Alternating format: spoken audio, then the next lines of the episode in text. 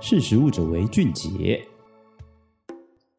Hello，各位听众朋友，大家好，欢迎收听《识食物者为俊杰》，我是克莱尔。在这一个月的这个疫情的影响之下呢，三级警戒，大家减少外出用餐嘛，所以很多人呢会开始选择在家里自煮，就是呃煮饭，然后或者是呃来去重新检视自己饮食的选择，因为希望吃得更健康，保持一个良好的一个身心的状态来去应对疫情。可是，在这个过程当中呢，其实呢，疫情也改变了人们跟食物的关系哟。因为呢，呃，你如果重新要开始学习怎么样去煮饭这件事情的时候呢，其实蛮多人很难入手。就像我大概几年前开始第一次想到要自己带便当的时候，之前有跟大家分享过嘛，我光是看食谱啊，我一整天呢，就是可以把时间都耗在上面，只为了煮一道菜。呃，因为我不知道我到底要备什么料，包括这个煮这道菜的时候呢，这个青菜该怎么切，到底有怎么这么多种切法，到底要用在什么时候？然后我去市场挑选的时候呢，呃，哪一种菜是适合的？然后怎么样才是新鲜好吃？这些我都一开始都完全不了解，所以那时候也才突然惊觉哈，哎，我每天都在吃东西耶，三餐绝对都不会漏掉的。可是我怎么会从来没有去想过这些些呃农产品啊、水产品它是怎么来的？还有我到底要怎么选呢？这些事情其实你真的是自己煮饭之后呢，你会特别有感受。那在这个疫情期间，也更凸显了这个问题。我记得前阵子还看到了一些新闻，哈，有些人呢，因为从来没有煮过饭，可是在家里现在突然开始要自己想要准备一点食材的时候，一方面不知道你怎么样储粮备料，你只会买一些泡面罐头。再来呢，如果你想要自己煮，呃，因为不太会拿菜刀嘛，还因为这样子伤了手指啊，送医等等。所以其实这样子的一个能力的一个培养呢，可以发现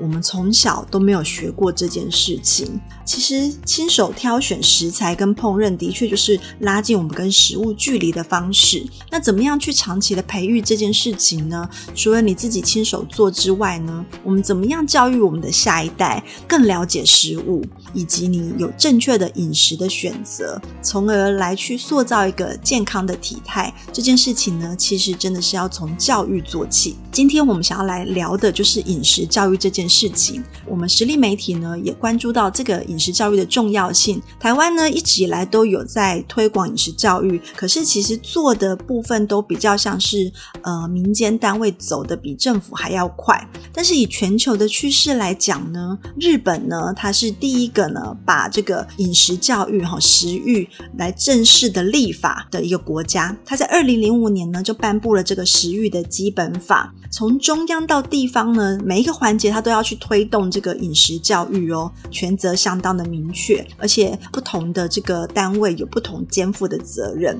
而且它是以一些这种全国的国民运动的层级呢来推行，怎么样去实践健全的饮食生活。那我前两年也有去日本参加过他们的食育的一个大会哈，这个接下来我再用其他集的时间来去跟大家分享日本怎么推食欲。那今天呢，主要。是想要从这些我们看到这些国外的一些经验呢，回过头来看看，哎，台湾饮食教育到底推行的状况是怎么样？所以呢，我们。这一期的季刊呢，我们的六月的季刊哈是实体的刊物报道，就以这个台湾的这个首次二十二县市的食育力总体检来作为一个主题。那我们季刊的这个封面的故事呢，叫做“不懂择食的代价，你要让下一代承担吗？”这个择食呢，就是选择食物哈。你不懂择食的代价会造成什么问题呢？现在台湾国人哈十大死因呢，就有八项跟肥胖有关系，而且在这个新冠肺炎爆发之后呢，越来越多这个确诊的案例呢，都呃会发现说慢性病确诊的一个比例呢也非常的高，而且致死率也比较高，发生重症的可能性也比较高，这就表示呢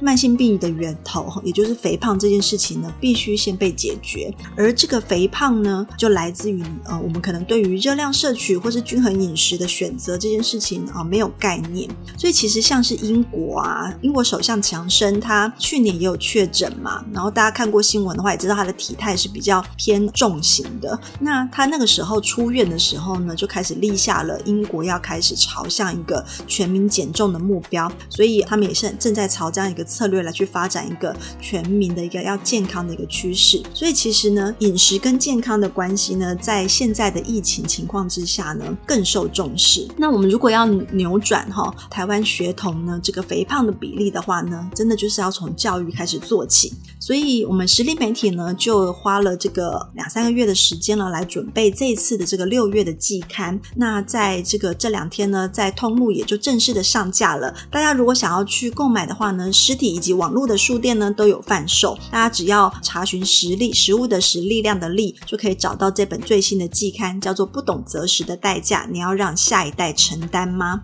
那今天的这个 podcast 就跟大家来分享一下，其中我们调查了台湾二十二县市的一个城市呢，到底这个食欲力呢，怎么样去评断？还有全台湾最佳的食欲力城市五星城市是谁呢？那我们要做一个排行哈，其实呢就开始要去检视说，诶，食欲这件事情要从哪几个面向来看？我们其实研究了这个日本的这个，他每年都会出食育的白皮书，而且刚刚有提到嘛，他的这个食育基本法呢，立下了非常明确的一些指标去发展饮食教育。所以呢，我们要塑造台湾的这个指标的部分呢，其实我们就从四大面向来看。第一个呢，就是农业与环境；再来是教育与文化；第三，健康与营养；第四，食安与卫生。这四大构面呢，其实各自有不同的指标。我们最后呢，整理出来三十四项的一个数据指标，来去评比呢台湾各县市的状况。所以这个完整的数据指标的内容呢，也在我们的网站上面，大家可以去来下载这个完整的一个指标的报告。甚至我们同时呢，在这个六月十六号，也在网站上面上线了一个新的这个食专题，就是这个食欲力总体检的一个专题，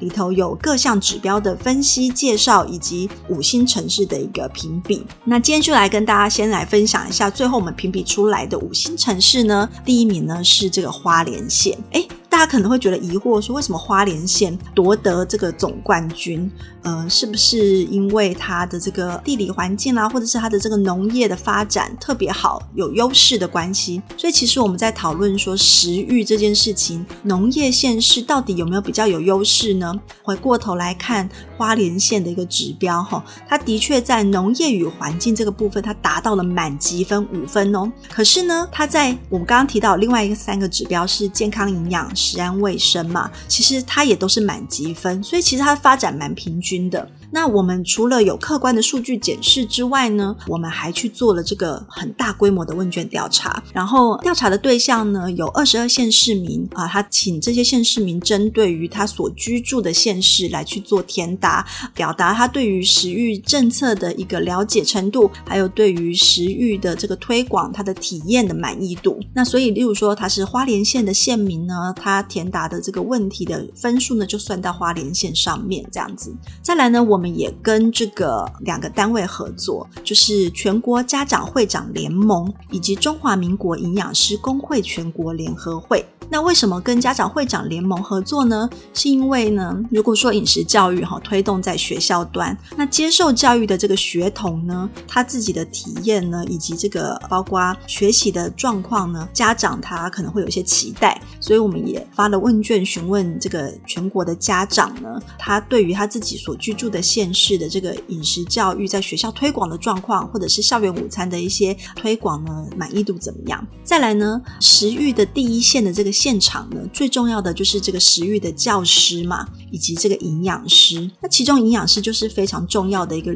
环节哈，因为他们不仅要帮这个校园午餐来开菜单、审核这个营养均不均衡，还有食材的安全把关等等，他们还肩负了要在学校推广这个营养教育的一个责任。所以我们也问了这个营养师呢，他在职业的县市呢，例如说他在台北市工作，那他对于台北市政府呢给予饮食教育这个部分的资源满意度怎么样？推广的满意度是什么？所以其实呢，我们不只针对于二十二县市做调查这些数据指标的评比之外，我们还对于县市民呃营养师的团体还有家长团体来做施政满意度的调查。这个部分呢，有客观跟主观的指标综合起来，就成为我们这个实力这个发布的第一次的这个二零二一食育力城市大调查最终的榜单。最后我们选出的这个五星城市呢，总共有五个，从第一名念起哈，是花莲县、宜兰县、台东县、嘉义县、嘉义市。这五个城市呢，刚好就是在这个数据指标以及我们的这个主观的这个问卷调查上面，综合分数评比出来表现非常好的五个城市。这也表示说呢，他们除了运用自己各县市的资源，不管是农业资源、自然资源来去运用，提供给这个县市民呢很好的一个体验的一个呃场所以及相关的活动举办之外呢，它真的在于这个饮食教育上面，不管是平常有没有做小农市集。及拉拉拉近产地跟这个消费者的关系，有没有够多的这个观光农园或者是这个休闲体验的农场，来去让这个县市民有这个机会来去更亲近农业？再来，以及在这个校园端呢，它在于食育的推广上面，是不是有提供了更多的资源给第一线的教育工作者？所以这个部分呢，其实综合评比落下来呢，就是这五个县市表现是特别好的。所以其实我们看起来呢，诶，为什么这五个县市会突出呢？我们会发现，其实他们在分项的排行里头，哈，不管是农业啦、健康的表现啦，或者是食安卫生的把关，到他们实际推动政策上面，民众有没有感，这些部分其实表现都非常的平均哦。所以这就表示说，饮食教育这件事情，你不是只是在教而已，而是你有没有提供够多的资源呢？啊，来让这个第一线的人员来去发挥，或者是让县市民呢，对于饮食教育这件事情呢，有没有一个接触的机会？所以其实这样子一个评比出来，我们会发现说，城乡的差距其实并不大。因为就算这次的评比的排行榜里面呢，六都的表现哈，其实呃没有很好。那可以看得到呢，其实都是在落在中后段班哦。这个六都，那大家会觉得很疑惑说，诶，其实六都的这个行政的资源，在这个二十二县市里面应该是算高的，可是为什么它没有运用在上面呢？其实我们会发现说，也有可能它要去推动的政策啊比较多元，然后所以呢，他他对于饮食教育这件事情关注。度呢，可能就不一定那么高，但是呢，我们刚刚提到的这些五星县市呢，不管是花莲、宜兰哈、嘉义县，他们都比较像是农业的县市，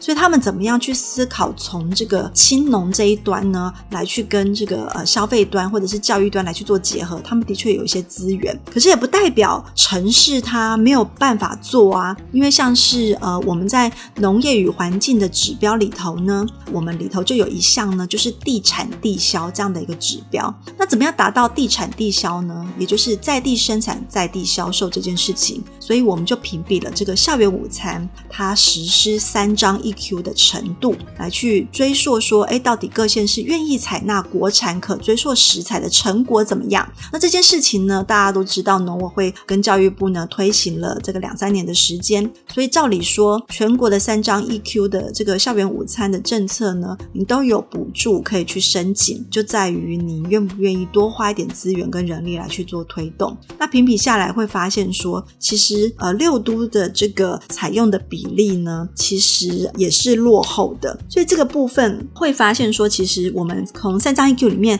全国的采用率大概平均是百分之六十一点七。那如果是以二十二县市来看呢，新竹市哦，它推的比较全面，所以它是百分之百哈，在这个全国里面是冠军哦，它在三张 EQ 的采用程度是冠军。那六都里头呢，像是高雄就比较垫底，它是大概倒数第六名，它只有达到百分之五十七点四九。所以其实高雄市它的农业发展也很多元呐、可是它采用在地食材的这个三张 EQ 的比例呢，其实它就没有达到全国的平均。所以其实说像这样子的一个运用上面，不代表你农业县的城市你没办法做，因为像新竹市它的农业资源它可能比不上这个呃花莲县或者是这个云林县，可是人家就可以达到百分之百的运用。这也就是看你地方政府在施政上面，你有你有没有把这边这个重点放在上面。再来呢，健康与营养这件事情，全国的国民这个都是每个人个人的饮食的选择。虽然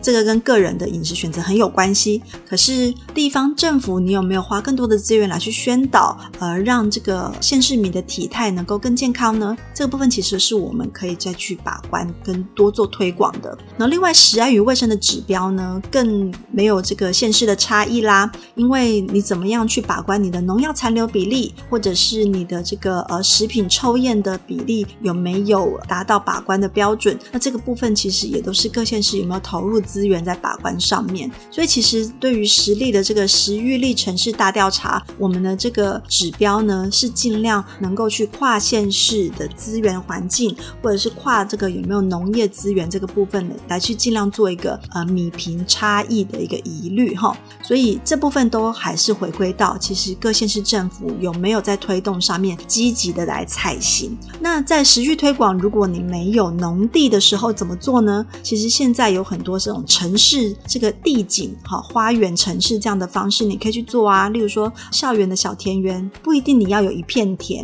甚至在花圃或者花盆，你也可以种这个五谷杂粮，这个都不是难事，就是看我们第一线的这个推广的教师呢，有没有想到灵活性的运用。所以，我们其实我们这次评比出来这个五星城市呢，就希望给大家一个概念呢，大家会大家知道说，食欲的资源其实很多，就看你懂不懂得运用。那今天先跟大家分享这个排行榜的结果。那接下来的几集呢，我们会再陆续的从这个各国的饮食教育的推广的趋势，再来还有这个台湾目前推广食欲上面有遇到什么样的困难，来跟大家做分享。那今天的排行榜的内容呢，大家可以上我们的实力的官网来去下载完整的数据指标，或者是呃你想要看更完整的报道的话呢，我们的这个食欲的季刊哈，不懂择食的代价，你要让下一代承担吗？这个第二十三期呢，也已经在各大通路贩售了，所以你都可以上网预订，或者是来私讯我们实力的粉丝团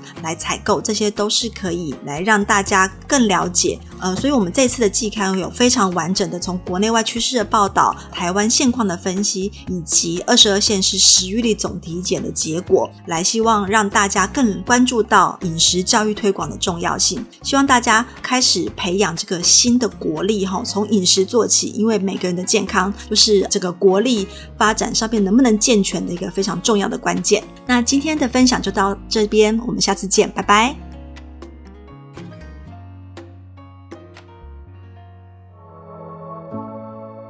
识时务者为俊杰。